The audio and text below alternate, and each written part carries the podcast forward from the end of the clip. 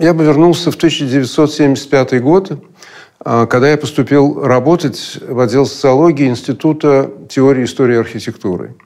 И моим начальником и научным руководителем одновременно был Вячеслав э, Глазычев. Он предложил мне тему э, не для диссертации, а вообще вот давай поработай над генеральным планом реконструкции Москвы 1935 года и посмотри, какие там были партийные постановления по этому поводу. И, э, значит, это оказалось настолько увлекательным чтением, а, что я тогда решил, что мне надо начать Э, с 1917 года, чтобы понять, каким образом это дошло до постановления 1935 года.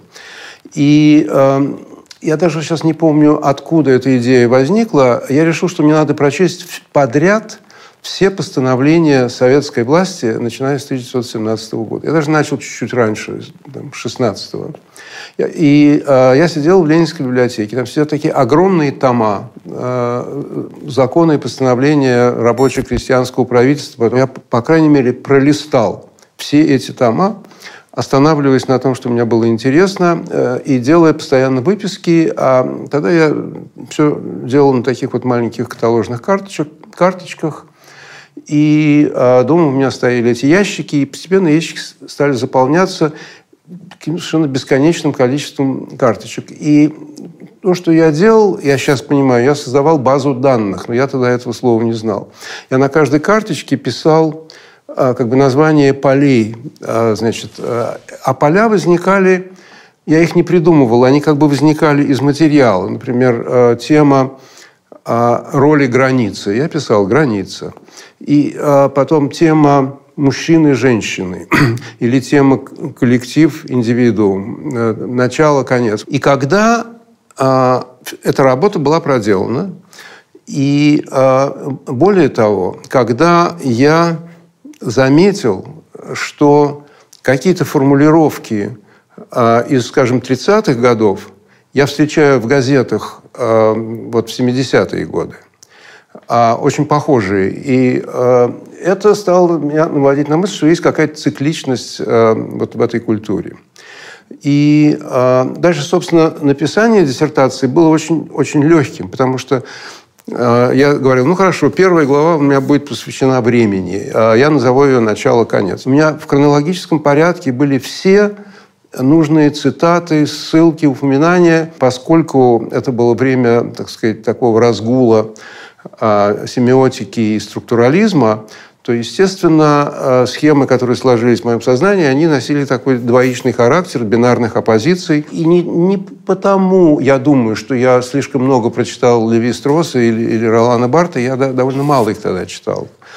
А, а просто потому, что э, это какой-то, как-то вот носилось в воздухе. Это какой-то был э, который действовал на всех, даже, даже те, кто по существу и не знал, о чем идет речь. Короче говоря, у меня получилась такая вот э, структуралистская работа, а, где были бинарные оппозиции, начало, конец, э, движение, неподвижность, иерархия, равномерность, коллектив, индивидуум и так далее. И когда я закончил это, это был уже 79 э, год. То есть я э, больше четырех лет сидел в этих архивах, в библиотеках, в спецхране и, и, и занимался всем этим. И когда вот этот вот кирпич появился, я принес его Глазычу и говорю, вот, Слава, тут прочитайте. Мы сидели, он как-то долго молчал, а потом сказал, блистательно, спрячь, пожалуйста, и больше никогда никому не показывай. Я говорю, а что такое? Что там? Там нет ни призывов к свержению советской власти, там вообще даже слово «советская власть» не употребляется. Он говорит, вот именно. А там ничего не употребляется из того, что должно употребляться, и многое употребляется из того, что не должно употребляться. Поэтому это, говорит, замечательная работа, я восхищен ею, а, но что тебе с ней делать, непонятно. Я говорю, ну, я признаюсь, э, Слава, что я вообще собираюсь уезжать.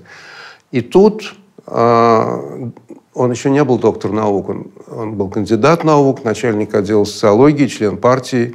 Вячеслав Глазычев произнес сакраментальную фразу «Я тебе завидую».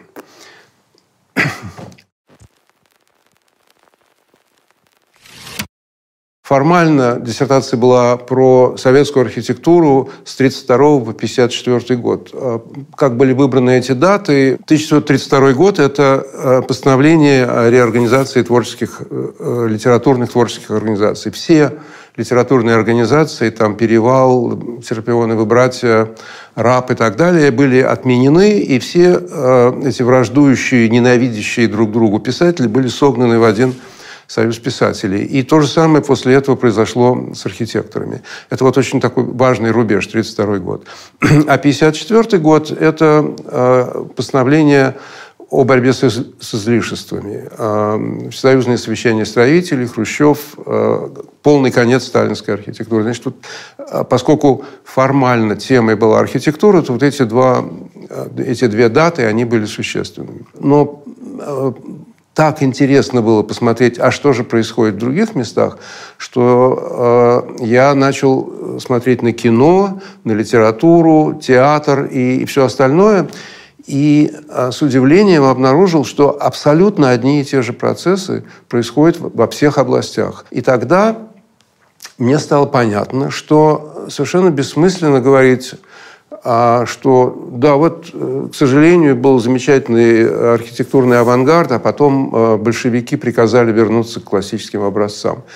А не было такого э, никогда. Это, это был процесс, который шел везде, и он шел и сверху, и снизу, отовсюду. Это был какой-то ветер времени, который вот сдул этот авангард, а, как ни странно, к большому восторгу архитекторов. Большинство архитекторов восприняли это как полную свободу. Они так и писали. все догмы сухие вот этого немецкого функционализма. Слава Богу, мы теперь, у нас теперь полная творческая свобода. Мы можем капители, мы можем готические арки использовать. А фантастическая свобода. Примерно такая же свобода, которая возникла у архитекторов при Лужкове. А, но только там еще гораздо хуже получилось. И тогда я стал думать, ну а что же это такое, вот этот ветер, этот дух времени, который сразу на все действует? Я говорю, давайте назовем его а, культурой. Вот есть а, культура такая, а потом наступила культура прямо противоположная. Этот же ветер ну, начал дуть в прямо противоположную сторону. И я думал, ну как их назвать? И я решил, ну вот цифры уж более нейтрального э, ничего не придумаешь. Поэтому одну я назову культуру 1, культура 2. Кстати, когда я беседовал э, с Иосифом Бакштейном, который читал а, эту рукопись, когда она была закончена, он говорит, только все очень хорошо, только совершенно бессмысленное название «Культура 2», никто его не поймет, назови лучше «Ампир во время чумы» свою, э, свою диссертацию. Но Ампер во время чумы меня абсолютно не устраивал, хотя это звучит очень остроумно. Но, во-первых, эта шутка уже была всем известна, а во-вторых, слово «ампир» к сталинской архитектуре не имеет ровным счетом никакого отношения. Это не ампир. Ампир – это чистый стиль, а сталинская архитектура – это сознательное смешение всего, потому что мы – это счастливый итог развития человечества, и в него должно войти все – а, значит, таким образом возникло э, понятие, вот этот странный культурный механизм, который породил растекание, э, горизонтальность, интернационализм, движение вперед, сжигание прошлого, сбрасывание Толстого с корабля современности а, и равномерность коллективной спальни, э, разрушение семьи как органа буржуазной эксплуатации – а вот этот культурный механизм я назвал культура-1, а противоположный ему, который все стал выворачивать наизнанку. Значит, это не растекание, а затвердевание. Не горизонтальные движения по поверхности планеты, а, а незыблемость и непроходимость границ, смертная казнь за, за нелегальный переход границы, а, мгновенно возникающая иерархия. И дальше а, когда начинаешь смотреть на оттепель, хотя оттепель и ранний э, советский авангард, они все-таки очень не похожи. Это совершенно все-таки разные вещи. Но категории эти работают абсолютно точно так же. Опять начинается растекание, а, а, интерес к а, периферии и, и, собственно, российской периферии, и заграничной а, периферии. Интересно, что оттепель начинается именно с окраин. Все первые самые интересные фильмы оттепели, а, значит, а, а, Лариса Шипитько снимает в Киргизии, Андрон Кончаловский снимает в Киргизии, Параджанов снимает на Украине. Все интересное происходит не в центре, и потом постепенно движется к центру. То есть это вот, вот это вот расползание по горизонтали. А, а, опять разрушение иерархии, а, значит, одинаковые дома, вот эти хрущевские кварталы и так далее. Мне очень понравилось. В каком-то смысле институт брака тоже стал немножко шататься, потому что я часто ходил в туристский клуб – и там можно было увидеть объявление, там э, две веселые девушки ищут двух веселых ребят с гитарой для похода по озеру Селигер с такого числа по такого. То есть более вольное отношение вот как, э, к сексуальной сфере. А это не буквально то, что э, там теория чашки воды, но уже близко к этому. Когда я приехал в Америку в 1981 году, я думал, что я найду какой-нибудь университет, где я буду преподавать историю советской культуры. Но во всех университетах мне задавали один вопрос. У вас есть кандидатская степень? Я говорил, знаете, у меня, э, э, защищ... Э, у меня сданы кандидатские экзамены, у меня написана и утверждена научным руководителем диссертация, вот она, но официальной защиты быть не могло по политическим соображениям. И они все говорили, вы не поняли вопроса. У вас есть кандидатская степень? Я говорю, понимаете? Они говорят, нет, нет, нет. Тут ответ может быть только да или нет. Значит, никого абсолютно не интересовала политика. Интересовала бумажка. Бумажки это у меня не было. Поэтому э, деваться было некуда. У меня была семья, которую надо было кормить. И я вспомнил, что я вообще-то дизайнер по образованию. И э, я окончил Строгановское училище, которое оказалось потрясающее совершенно образование, потому что в отличие от специализированного западного образования, оно учит всему. И я мог работать кем угодно. Я был прекрасным э, сначала помощником арт-директора в журнале, потом арт-директором. Оказалось, что я умею все. В конце концов, я открыл свою собственную дизайнерскую студию, и это было увлекательно. И я как бы думаю, ну, не, не сложилась академическая карьера, и бог с ней. И потом, по-моему, в 2000 году я был в РГГУ и разговаривал с Юрием Афанасьевым, который сказал, ну, я знаю вашу книгу, вы же как диссертацию писали, вам дали за нее ученую степень? Я сказал, нет. Ну, давайте мы вам ее дадим. Я говорю, давайте. В общем, нашли какую-то аспирантку, которая согласилась поработать за какую-то символическую плату. И она говорила, я все, все сама сделаю, езжайте себе домой. Я уехал домой, она написала реферат, нашла оппонентов, все организовала, и там через полгода звонит мне в Лос-Анджелес, срочно приезжайте, у вас такого числа защита, не забудьте про банкет. Прошла защита, э, они говорят, вам документ на каком языке выдавать? Я говорю, мне на английском. И мне выдали а, вот такую красную книжечку в каком-то кожаном переплете, очень шикарную, и на ней был золотом оттиснут двуглавый орел. А я все-таки уехал из Советского Союза, и документ с двуглавым орлом – это что-то такое вражеское. Я просто был в абсолютной панике, что это я с двуглавым орлом, что это должно значить. Но самое главное, что когда я его открыл, а там было написано по-английски все очень правильно, а, и было написано, что доктор Поперный is doctor of culturology слово, которого нет в английском языке. И я не стал из вежливости никого поправлять, но, но сам подумал, что вообще глупо, что такого слова нет. Есть там geology, psychology, philology, почему, почему бы не быть culturology? И я стал писать имейлы всем своим друзьям. Поздравьте меня, я am a doctor of culturology. И компьютер немедленно поправил спеллинг на cult urology. И я таким образом стал доктором культовой урологии.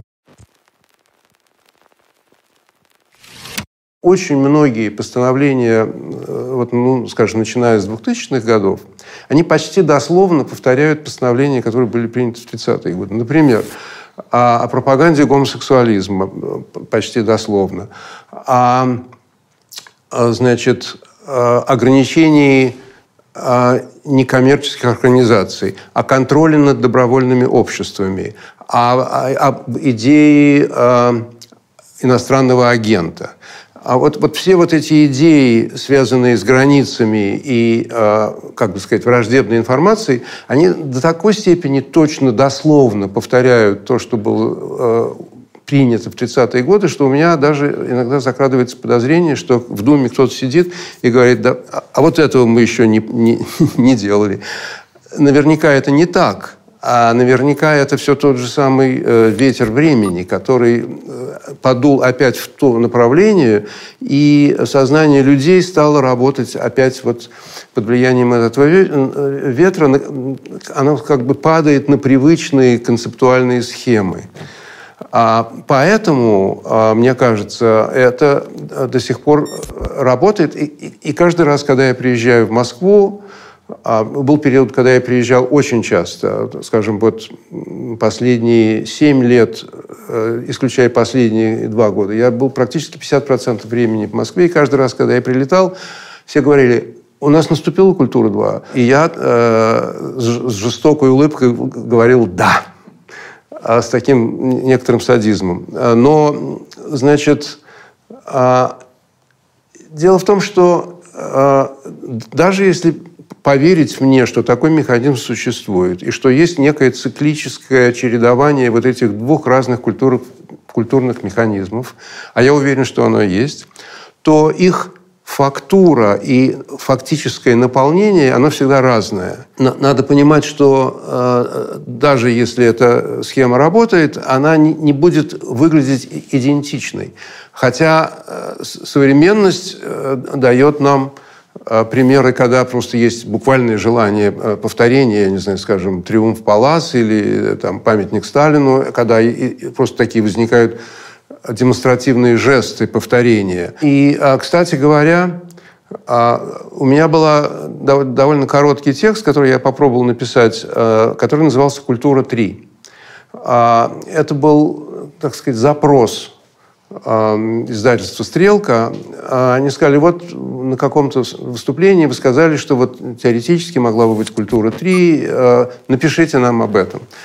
И, и я написал, что да, наверное, могла бы быть «Культура 3», и вот сейчас я перечитываю этот текст, и он мне не кажется убедительным. Ну, желание всех нас – а найти культуру 3, которая бы сняла бы вот эти вот бесконечные качания и установила бы э, новое счастливое будущее, оно есть. И, и было у меня тоже. Но сейчас, э, перечитывая эту статью, которая лет уже, наверное, может быть, 8-10, я думаю, что э, пока нет оснований говорить о вообще существовании культуры 3. Ну, может, она наступит когда-нибудь.